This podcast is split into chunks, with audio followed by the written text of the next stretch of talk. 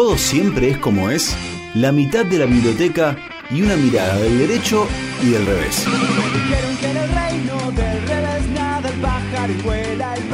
Una columna de la abogada Ornella Ascarano, del derecho y del revés.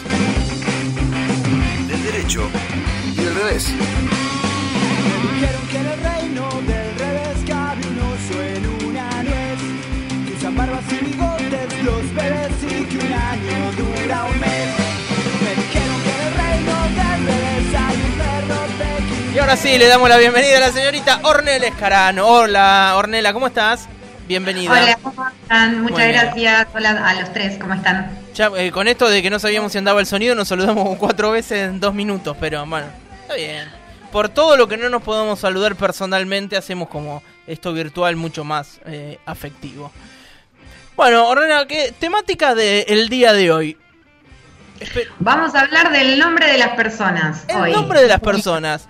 Por, recién Ay, hicimos una entrevista con una señora, que, con una mujer que se llama Belkis. Un nombre raro, ¿no? Va, no sé, no sé bien cuál será el origen del nombre. Ruso. No, eh, de Europa, no tan del este. Se lo pregunté por eso. Porque dije, eh, Belkis es ruso, la manda Putin. Arregló con Facundo Romero esta nota a cambio de, no, de, la, de la KGB. La mandó la KGB y me, me, me paranoiqué un toque. Pero bueno, al final nada que ver. Al final nada que ver. Bueno, hay nombres raros. Hace algunos... Te lo voy a... que Estoy, estoy más planeando. No, dale. ¿Por qué iba a decir eso? No, bueno, uno de esos temas también, vamos a empezar al revés si quieren, pero el tema de los nombres raros Sí. es un...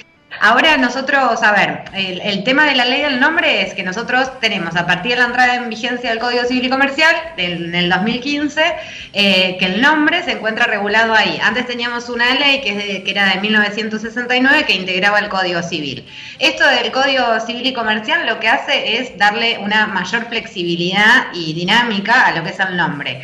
Justamente y en concreto con el tema de, los nombres raros, ahora ya no hay que argumentar por escrito eh, diferentes circunstancias como antes. Pero el tema de los nombres raros de Pe- Perdón, Orne, porque recuerdo, capaz que vos, José, no tenés peor memoria que la mía, pero sí te vas a acordar del caso, porque era de una persona que los dos conocemos, me refiero a nuestra ex compañera de locución, Florencia Bull, que te acordás que no hace mucho, eh, en cinco años, cuatro años tendrá su nene, le quería poner Lennon, si no me equivoco, No te y no le dejaban usar ese nombre. Una de las personas que estaba en el mismo quilombo es mi primo Ramiro Linares con el nombre de su hijo Canbar.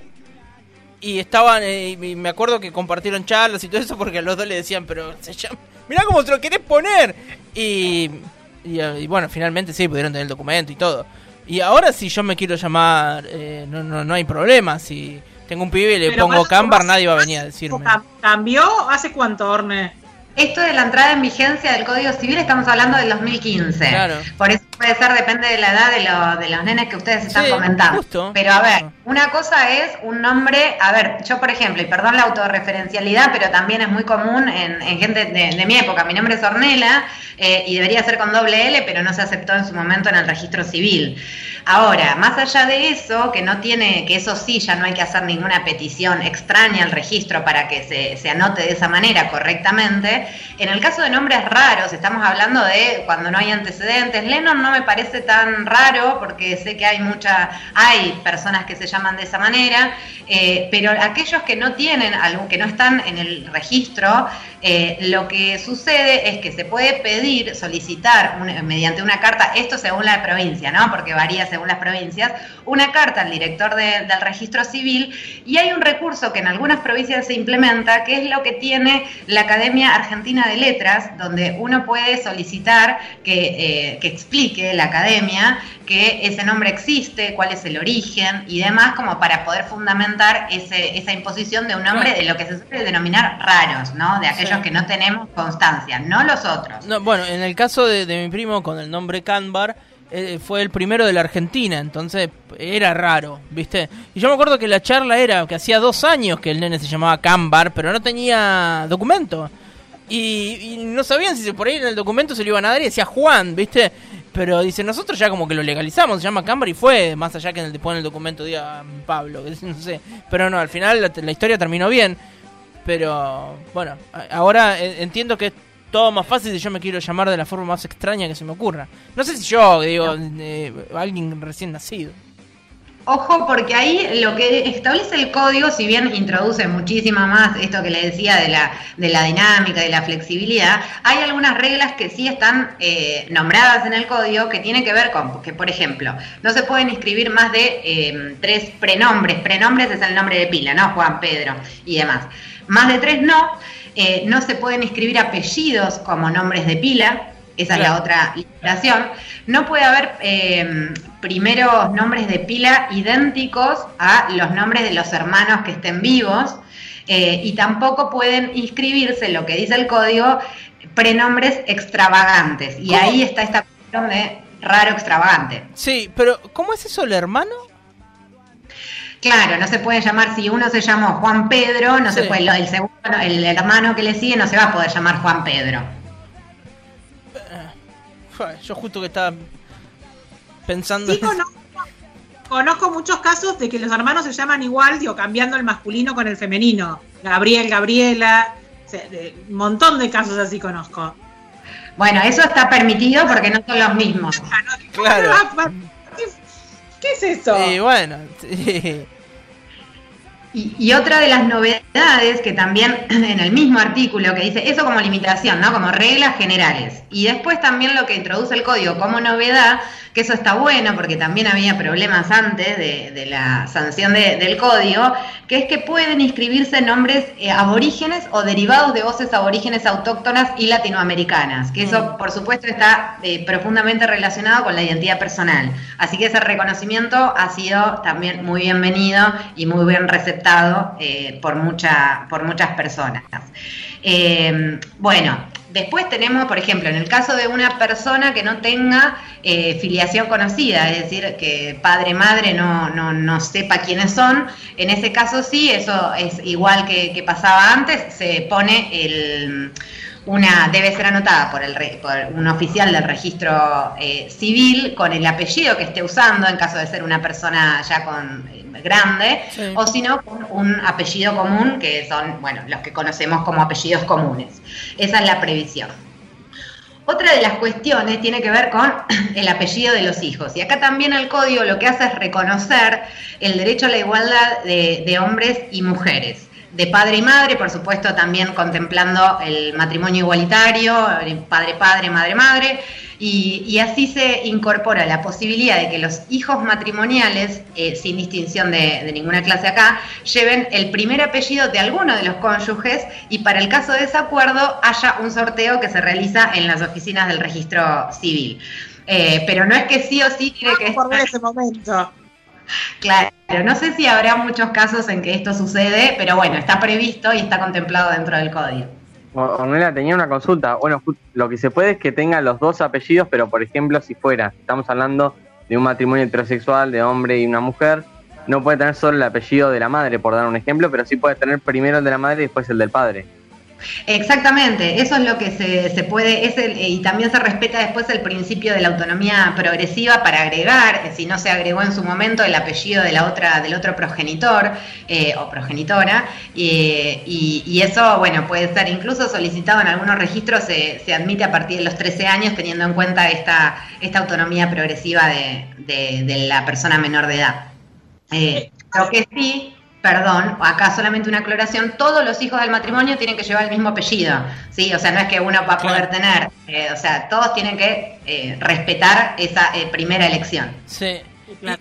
¿Qué pasa con aquellas personas que por algunas circunstancias de la vida quieren cambiarse el apellido? Digo, el ejemplo que, que- que siempre se me viene a la mente es eh, el grupo de ex que se, que se autoproclama como ex hijos o ex hijas de represores, digo, que teniendo en cuenta eh, quiénes son sus padres, han decidido eh, revertir la historia y parte de, ese revertir la historia tiene que ver con cambiarse el apellido y llevar el apellido materno. Eh, que es muy complicado el trámite, cómo, cómo debería encararse, digo, y bajo qué otras circunstancias se puede pedir eso también. Bien, eso pe- permitime antes de contestarte de lleno, Vir, hacerte una breve introducción respecto de lo que es el cambio de nombre. Eh, nosotros, yo les contaba esto de la ley que, que estaba en 1969, que se sanciona, y tenemos nosotros otro hito muy importante, que es la reforma constitucional del 94, donde nosotros eh, eh, incorporamos tratados internacionales a nuestra constitución. Ahí lo que aparece es una protección jurídica del nombre. Eh, primero, el nombre es un atributo de la personalidad. Eh, es un derecho personalísimo que cumple dos funciones. Una que es la que tiene que ver con nosotros mismos, con nosotros en cuanto persona, para ser una persona y no ser otra, ¿sí? Y la otra función que, del nombre es la identificación ante los demás, ¿no? Eh, a la individualización que eh, tenemos frente a la sociedad. Acá es sí o sí necesario aludir al principio de inmutabilidad del nombre, porque pensemos que si no existiera este principio, el caos que sería cambiarnos todos los días de nombre ante los trámites, impuestos y todas las situaciones comunes de la vida, ¿no? Entonces, eh, partiendo de esa base del principio de inmutabilidad, sí re- se reconocen excepciones, es decir, este principio no es absoluto. Y acá ingresa el tema del cambio del nombre. En el Código Civil y Comercial está contemplado en el artículo 69 y lo primero que dice es que para que proceda un cambio de nombre tiene que tienen que existir justos motivos. Eh, es decir, esto es cuando los intereses privados de la persona empiezan a colisionar con el interés general de la sociedad que tiene que ver con este principio de inmutabilidad que les, que les mencionaba. Y de manera no taxativa, o sea, es decir, que pueden ingresar otros motivos, menciona el código a modo más ilustrativo la cuestión de eh, que, por ejemplo, procede el cambio cuando el seudónimo de una persona hubiera adquirido notoriedad, es decir, que se quiera empezar a usar ese seudónimo como nombre. Chuni, por ejemplo, capaz que en unos años empezamos a, a poner... A, a, eh, a Sí, habíamos pensado en Chunaco, pero bueno, estamos viendo ahí en el registro civil, fuimos con Pascual, lo llamamos la mano al Chuni. Sí.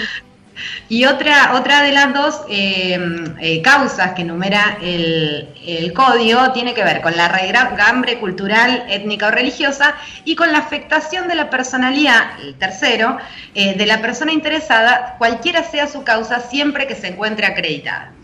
En el caso que me preguntás específicamente, Vir, de las personas, hijos o hijas de eh, ex de genocidas, perdón, o de represores, ahí está el caso de la hija muy conocida, o por lo menos el que más trascendió, de la hija de Checolás, que sí Claro. se cambió el nombre. Sí. Ahí ella lo que hizo fue justamente, en base a este artículo, porque esto fue en el 2017, cuando ella se hizo el, el cambio de nombre, eh, eh, diciendo que, por supuesto, que su, su personalidad se encontraba afectada por compartir el apellido de, de su padre genocida, lo que se hizo fue acreditar eso en el proceso eh, civil, que es un trámite más rápido que otros procesos, y de esa manera se efectuó el cambio de nombre con ese fundamento.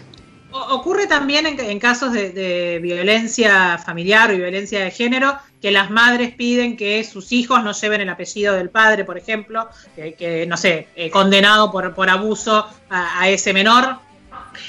Sí, y ahí hay que hacer una salvedad. Eh, hay muchas madres que a veces consultan, y eso es un motivo de consulta bastante común, eh, que tiene que ver con eso, no cuando hay eh, casos de violencia de género, pero sí, por ejemplo, cuando hay un abandono por parte del padre, ¿no? Que se borró. Está, aparece el apellido, pero no hubo padre nunca. Sí. Y en ese caso, lo que, por lo menos mi visión, porque también tiene que haber acá una cuestión de la afectación del derecho a la identidad de la persona. Entonces, estos casos son, pueden ser, hay muchos fallos a favor de ello, cuando las personas menores de edad cuentan con un grado de madurez suficiente que permite entender qué es lo que están haciendo.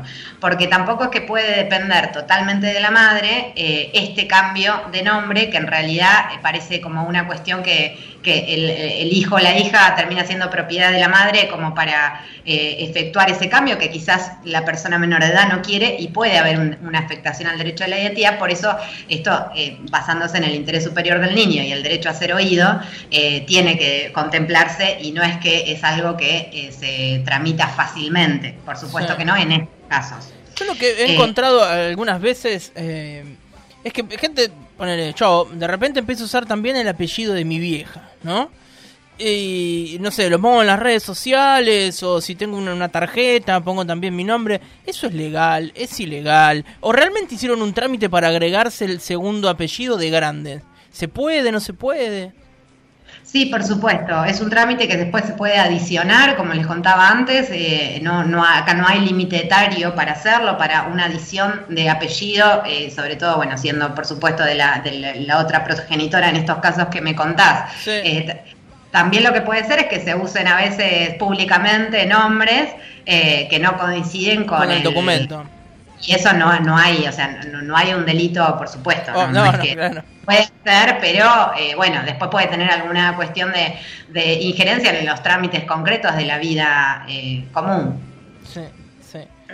Muy bien. Y después hay otro de los de, lo que hablamos, bueno, esto un poco siguiendo la- el tema que había eh, planteado Bir, que tiene que ver con los hijos eh, e hijas de desaparecidos durante la dictadura, que ahí lo que explican siempre las abuelas de- y madres de Plaza de Mayo es que pueden darse eh, distintas situaciones. Están los nietos o nietas que nacieron en cautiverio y nunca fueron inscriptos por sus padres, eh, los nietos que no nacieron en, cauto- en cautiverio, sino que fueron secuestrados con sus padres cuando por ahí eran muy bebés, muy chicos, eh, y en ese caso ya estaban inscritos y lo que se hace es eh, recuperar esa partida inicial, ¿no?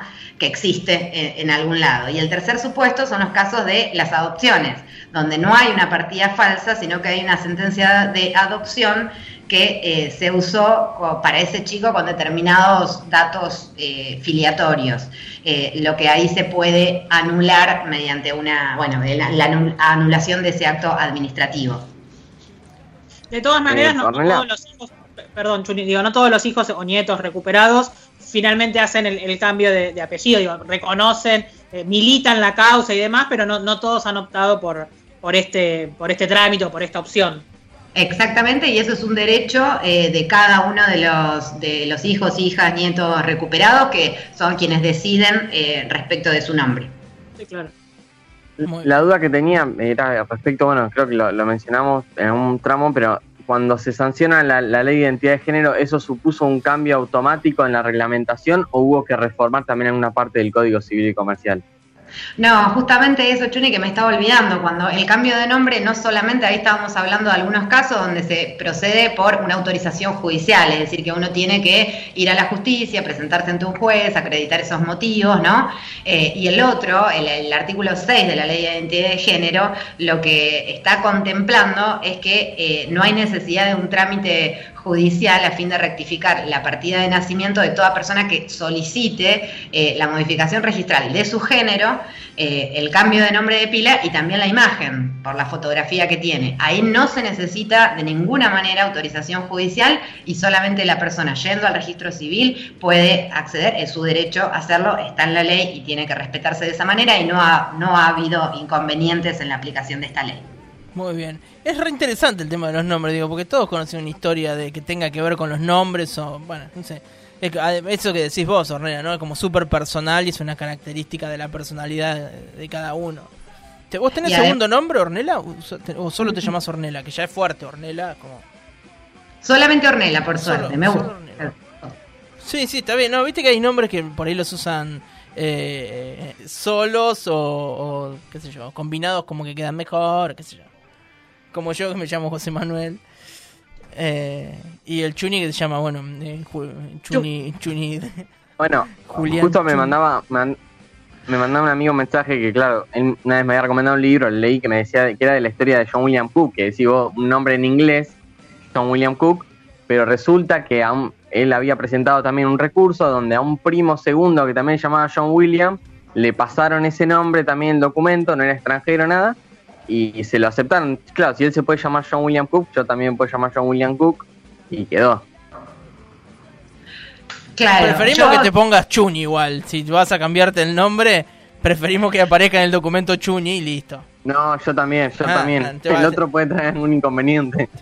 Quiere traer William Cook ahora ahí. ¿Te imaginas? No, no, no. De ninguna manera.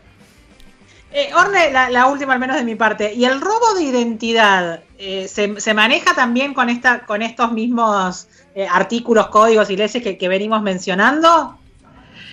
A ver, ahí puede, puede enfocarse de diferentes cuestiones, de diferentes ángulos esa cuestión, pero lo que tiene que ver con la, con la protección del nombre Sí está también contemplado en el Código Civil y Comercial, donde también el seudónimo ahí se equipara al nombre en cuanto a la tutela eh, y se establecen, digamos, los casos en que proceden esas acciones de protección del nombre, cuando, es cuando se es desconocido el nombre para la persona, para que se le sea reconocido, digamos, y se respete su derecho al nombre justamente. Eh, por ejemplo, también cuando fuera mm, eh, indebidamente usado por otro, que ese podría ser el, el caso del cual me, me estás eh, consultando, o puede ser, por ejemplo, mm, la protección para eh, la designación de cosas o, o personajes de fantasía, si ello causa un perjuicio material o moral para que cese ese uso. ¿Se acuerdan Eh, del bueno, caso de Florencia de la Vega? Que antes era Florencia de la Vega, Florencia de la B. Porque saltó una persona que dice, "Bueno, yo me llamo Florencia de la Vega y no me gusta que me relacionen con la figura de, bueno, de, de ella. Y, y por eso Florencia de la Vega no es más Florencia de la Vega, se llama Florencia de la B. Me había olvidado de ese caso, Sí. pero claro, sí, ahí creo que estuvo judicializado Claro. y estuvieron discutiendo y había una cuestión de, de primacía. Bueno, hay, hay que ver ahí bien el, el caso en particular, pero sí, claro. El otro caso local de cambio de apellido es el del ex intendente Brendestein, que era Brandestein y después se lo cambió a Brendestein. ¿Se acuerdan de eso? Pero, no sé, pero eso te lo deben haber anotado mal. No sé, después ra- rastreó, lo anotaron de una manera, él rastreó su- sus antepasados, su historia familiar, y se dio cuenta que estaba mal escrito y se lo cambió. Ahí, claro, fue una rectificación, lo que puede entenderse, me parece, sin recordar mucho del caso, pero creo que, que se debió a una rectificación de los orígenes, una búsqueda que también se acredita, Claro. eh, y en este caso igualmente fue anterior a la, a la reforma del Código Civil y Comercial, por lo tanto eh, fue con la ley anterior que tenía mucho más requisitos eh, para poder, eh, eh, digamos, ejecutar ese cambio de, de a escribirlo, me lo cambió, una guachada.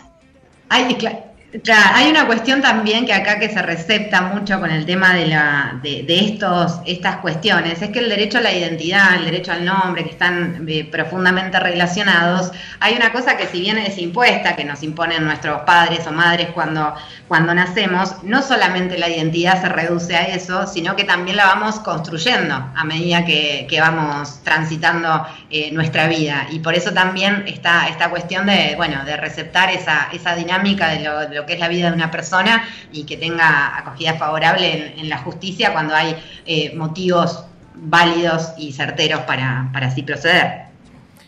Impecable, Ornella. Todo lo que hay atrás de, los nombres y de los cambios y de esas búsquedas, ¿no? La verdad que es súper interesante eh, la temática. Y bueno, esto que decíamos, ¿no? Como que todos tenemos por ahí una historia medio cercana con algo de un nombre y está bueno por ahí sentirse referenciado cuando estás escuchando la radio. Así que felicitaciones en la búsqueda de- del disparador. Bueno, Así muchas bueno. gracias. eh, Vamos a ver si, si logramos esto del Chuni al final de poder ponerle el sobrenombre. Pero mientras tanto, acá, acá seguiremos llamándonos Julián. Bueno, Ah, perfecto. Juni, ¿Aceptás? cualquier cosa. ¿Te imaginas que un día le haces el trámite y sin que firme, sin que nada? Bueno, ahora te llamas. No, pará, voy a, voy a contar una anécdota real. A ver, me, pasó- gusta. ¿Viste que dijiste algo del Facebook? Yo en, en una época hacía, hacía deporte, así estaba en la selección mayense de handball. Había Toma. dos equipos, claro, entré rápido. Entonces, cuando nos anotaron en la planilla, eh, eh, decía, viste, nos anotaban por el nombre de Facebook. Y yo en Facebook tenía Julián Chuni de nombre, no Julián Deitch como tengo ahora. Entonces, no, ni me preguntaban el nombre, anotaron el nombre de Facebook, Julián Chuni. Entonces, cuando llegamos al lugar donde era el torneo, pasaron la planilla, yo el documento, che, pero no coincide, acá dice Julián Chuni. Y acá el documento dice Julián Deitch. Yo le dije, ¿quién anotó Julián Chuni? Pero está bien, me funcionan como apellidos si te pones a pensar. Y tiene una. um, eh, no es tan alejado de Daich. Chun- Ch- Daich es ahí medio fonético también. Es fácilmente confundible. Claro, y bueno, y, y ahora. señor Chuni, que no es lo mismo. Señor Chuni, Claro. por supuesto, le da toda una, ¿no? Como un, em- así, lo enarbola. Bueno, Ornella, después se lo van a poder escuchar en nuestro Spotify, en nuestra página web y por supuesto que rebotado en nuestras redes sociales. Eh, Ornella, muchísimas gracias. Muchas gracias a ustedes. Que tengan linda tarde. Lo mismo para vos. Así pasaba nuestra abogada Ornella Escarano.